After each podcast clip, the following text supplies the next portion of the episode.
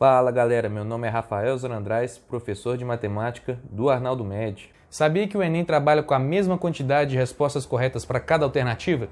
Existem nove questões corretas de letra A, nove letra B, C, D e E, num bloco de 45 questões. Então, se você está vendo que no seu gabarito você já tem lá por volta de 12, 13 questões da letra A, colocado a, a resposta correta como se fosse a letra A, dá uma suspeitada aí, porque o Enem trabalha com em média 9, 10 questões no máximo para cada alternativa. Às vezes você colocou demais, às vezes você está errando. Ou então, se é a hora de chutar, chute menos essa alternativa que já está muito distribuída ali na, no seu gabarito. Então fique esperto por esse truquezinho.